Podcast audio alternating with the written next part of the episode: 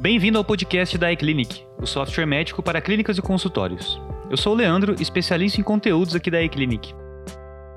Antes de começar esse episódio, eu gostaria de apresentar as nossas redes sociais e te convidar a nos acompanhar para mais conteúdos interessantes como o que você vai escutar em breve. Você pode encontrar mais conteúdos da iClinic no Facebook e Instagram pelo arroba iClinicApp. É o iClinic App. Esse é o 22 episódio da segunda temporada do nosso podcast. E nesse episódio vamos ver algumas dicas e orientações para o médico empreendedor que está prestes a abrir o seu consultório e começa a construir a sua inteligência financeira.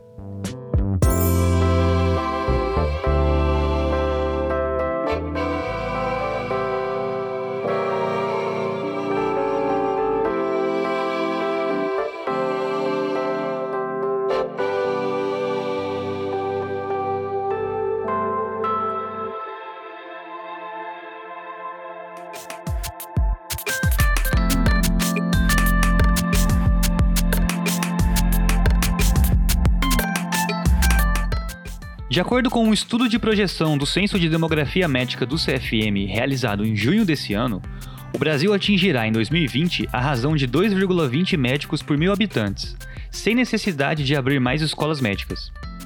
A projeção também estima que até 2028 o Brasil terá 2,53 médicos por mil habitantes.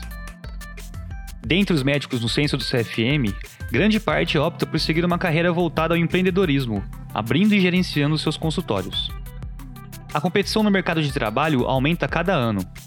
Por isso, ter inteligência financeira para administrar seu consultório de maneira efetiva deixa de ser uma habilidade diferencial e torna-se uma habilidade obrigatória. O atendimento em clínicas e consultórios é uma outra opção para o médico que não se identifica com atendimento em plantões, mas ele propõe ao profissional de saúde alguns desafios. Muitos especialistas afirmam a maioria dos médicos independentes, donos de clínicas ou consultórios, cometem o que pode ser considerado como um dos principais erros do mercado de trabalho: o de não tratar a clínica como negócio. É compreensível. Conhecimentos como gestão e marketing médico não são abordados na formação acadêmica do médico. Conciliar essas funções com o tempo de atendimento aos pacientes não é fácil, e muitos profissionais acabam caindo num dilema moral ao relacionar medicina e lucro. Ouça o que o Dr. Pedro Diniz Kubitschek, um de nossos casos de sucesso, afirmou sobre o assunto pela voz de um dos nossos especialistas em conteúdo. É uma deficiência que temos dentro da faculdade. Não temos essa matéria de gestão. Abrir meu consultório foi um desafio. Entender a legislação, quais impostos eu estava pagando, isso me fez correr atrás de ferramentas de gestão e especialização. Por isso, separamos nesse episódio algumas dicas e orientações para o médico empreendedor prestes a abrir o seu consultório, para que você possa começar a construir a sua inteligência financeira.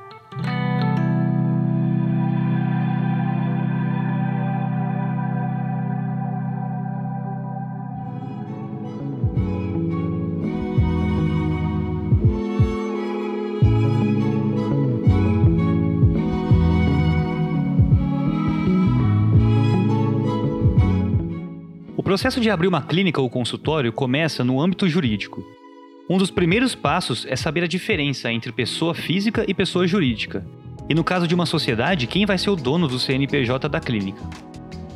Para exercer atividades que tragam lucro, é necessário que uma sociedade tenha o seu CNPJ, que é o Cadastro Nacional de Pessoa Jurídica. Desse modo, ela estará amparada pela lei a realizar essa atividade. Além disso, o CNPJ garante alguns direitos, como sigilo industrial, emissão de nota fiscal, proteção da marca de empresa e direito intelectual. Existem três tipos de pessoa jurídica que o seu consultório pode utilizar. O primeiro é a pessoa jurídica de direito público interno, que é representado por órgãos de administração pública, como estados e municípios. O segundo é a pessoa jurídica de direito público externo, que representa geralmente instituições internacionais, como a ONU. E o terceiro é o pessoa jurídica de direito público-privado, que representa associações, sociedades, organizações religiosas, partidos políticos, etc. Essa é a que provavelmente vai se encaixar para o seu consultório. É muito importante nesse passo ter a consultoria de um contador. No caso de abertura da clínica, por exemplo, você vai ter que obter um CNPJ para conseguir desempenhar as atividades e escolher um KNAI. O que é o KNAI? O KNAI é a Classificação Nacional de Atividades Econômicas. O KNAI é usado para padronizar, no Brasil, os códigos de atividades econômicas e critérios de enquadramento usado pelos órgãos de administração tributária. É recomendável que esse processo de abertura da empresa seja realizado em conjunto com o contador, igual o Caio falou, que vai indicar quais são as melhores opções de regime tributário e KNAI para a atividade que você vai exercer em específico. Esse foi um trecho do nosso curso de finanças para médicos. É um material muito rico e informativo e eu vou deixar o link para ele na descrição do episódio. Tendo o aspecto jurídico pronto, é muito importante que o médico tenha estabelecido um planejamento e metas. Se você é um médico que está acabando de entrar no mercado de trabalho, é importante não realizar investimentos muito altos, como você ainda não tem uma fonte estável de entrada e saída de dinheiro, ao investir pesado em qualquer iniciativa, você arrisca não ter o capital que poderia investir aos poucos no seu consultório. Oi pessoal, Thiago da iClinic aqui de novo. Na aula de hoje a gente vai falar sobre conceitos básicos de finanças. Para a gente falar de conceitos básicos, primeiro a gente tem que falar de planejamento e metas. O primeiro passo é você pensar onde que você quer estar com a clínica, com o consultório daqui 5, 10 anos. Eu sei que para algumas pessoas isso pode ser um pouquinho difícil, mas é muito importante você conseguir imaginar, nem que seja para esse ano ou para daqui 3 anos, o que, que você quer fazer e onde que você quer chegar. Ok, se você tem um objetivo para chegar, agora o seu objetivo é construir um plano lógico para você conseguir chegar lá. Então, o que, que significa isso? Num primeiro momento, você tem que olhar para o paciente. Ok, quem que é esse paciente? Qual que é o tipo de serviço é, que eu vou oferecer para esse paciente? Ele vai ser de classe mais alta e vai exigir um serviço mais premium? Ou eu estou falando de uma clínica popular? Então é muito importante você entender para quem que você está oferecendo esse serviço e está garantindo essa qualidade. Nesse aspecto, pense em uma reserva de emergências. Identifique qual será o seu gasto médio mensal, pois a partir dele é importante ter seis meses desse custo médio para sua reserva guardados. Essa é uma medida de segurança que pode ajudar nos meses que a entrada de dinheiro não for muito alta. Você também deve pensar em quanto vai investir em relação à recepção, que acaba sendo o braço direito do médico, algumas vezes tomando conta inclusive da administração da clínica, e separar também uma renda de marketing, principalmente para quando acabar de abrir o consultório, pois é muito importante atrair os pacientes. Para abrir o consultório, você precisa pôr na ponta do lápis os custos de aluguel do espaço. Esse custo muitas vezes é o que impõe maior dificuldade para o profissional médico recém-chegado no mercado de trabalho. Portanto, uma sugestão interessante é apostar nos espaços de coworking médico. Eu acho que tendo esse modelo novo, é, é, cortar caminho, né, para ele. Consegue focar na medicina, né, porque vai ter um suporte do, é, dessa estrutura pronta para ele, né. Vocês acham que aí também essa foi uma, um dos grandes motivadores, assim, e, e aí até estendendo a pergunta, isso restringe o, o espaço de coworking para somente, digamos, quem está começando a carreira, quem está abrindo consultório agora ou não? Bacana você trazer esse ponto, Leandro. É, a sublocação ela é uma prática muito comum aqui na, na também na região tá, do Nordeste. É, e assim, o que a gente enxergava aqui no mercado é o seguinte: o médico né, e o profissional da área de saúde ele está insatisfeito com os problemas que tem, mas ele acredita que o único caminho que ele tem para seguir é esse. Ou ele vai trabalhar em clínica, que vai cobrar né, 50%, 60% da consulta dele fica com a clínica, mas a clínica gera demanda. Ou ele vai abrir o próprio consultório, o que exige investimento inicial, custo fixo, demanda de tempo com gestão e uma agenda de pacientes né, consolidada, ou ele vai sublocar, que é algo normalmente inflexível, onde você tem um custo alto, não tem flexibilidade de horário, muitas vezes não tem uma boa infraestrutura.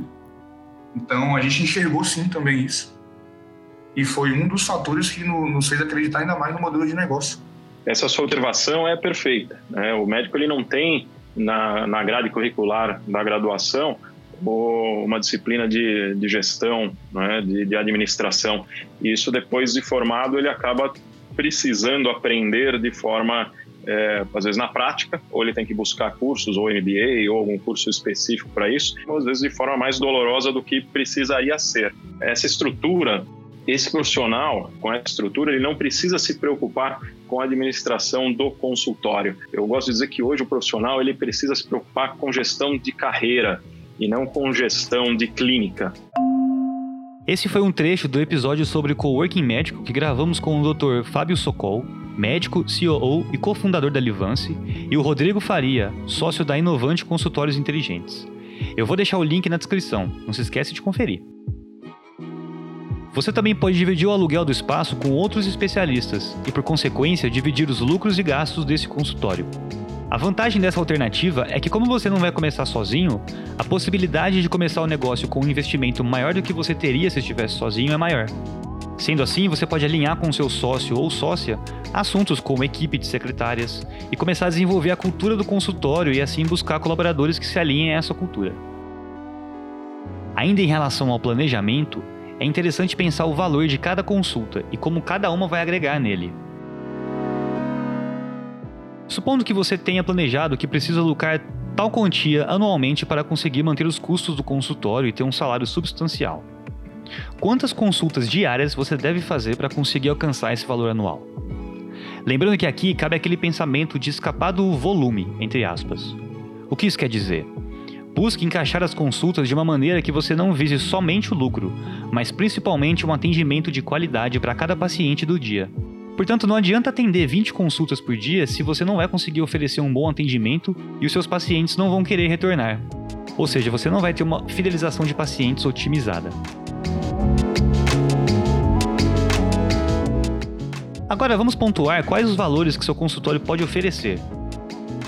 Você precisa treinar e trabalhar a sua empatia e a empatia dos seus colaboradores.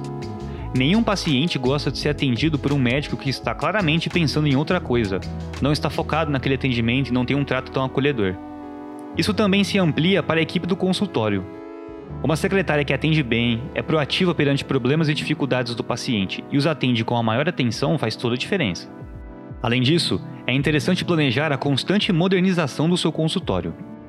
Como já dissemos anteriormente aqui no nosso podcast, ter um consultório moderno, atualizado com as principais tendências da tecnologia do healthcare, é garantia de fidelização de pacientes. Entretanto, isso não quer dizer que todo mês você precisa reformar o seu espaço ou adquirir uma nova peça de equipamento. Mas apostar em um software de gestão que vai ajudar você nas consultas e atendimento e as suas secretárias com o atendimento dos pacientes é um ótimo exemplo de modernização simples que vai fazer com que os pacientes queiram retornar ao seu consultório, além de recomendá-lo para outras pessoas. Um software de gestão vai contribuir para uma melhor jornada do paciente, no pré-consulta, na consulta e no pós-consulta. Gravamos alguns episódios sobre a atração e fidelização de pacientes que você pode ouvir depois desse. Eu vou deixar o link na descrição.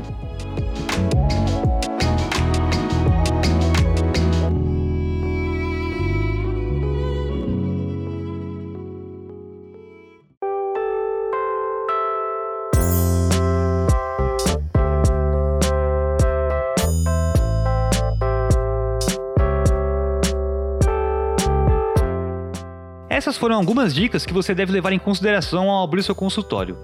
Vamos recapitular. Primeiro, acerte os aspectos jurídicos. Segundo, trace um planejamento financeiro.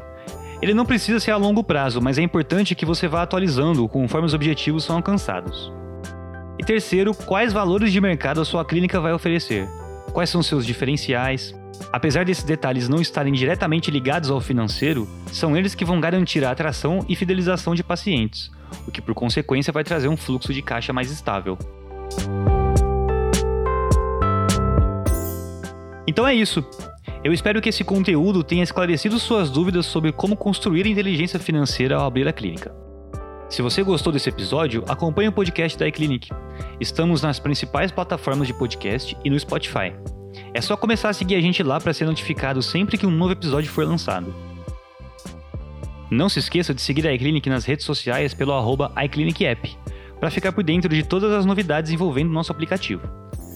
E se você tem alguma dúvida, sugestão ou crítica, manda pra gente no educacau.iclinic.com.br.